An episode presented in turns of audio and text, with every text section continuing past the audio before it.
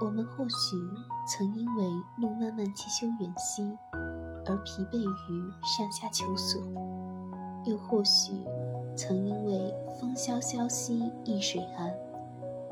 而畏惧于前景渺茫。因为过度关注，最终能否取得成就，许多人会对踏上追求的路途产生恐慌。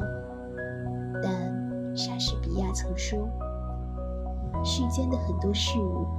追求时候的兴致，总要比享用时候的兴致浓烈。与其踌躇不前，荒废时光，我们不如大胆地迈向未知的旅程，全心投入奋斗之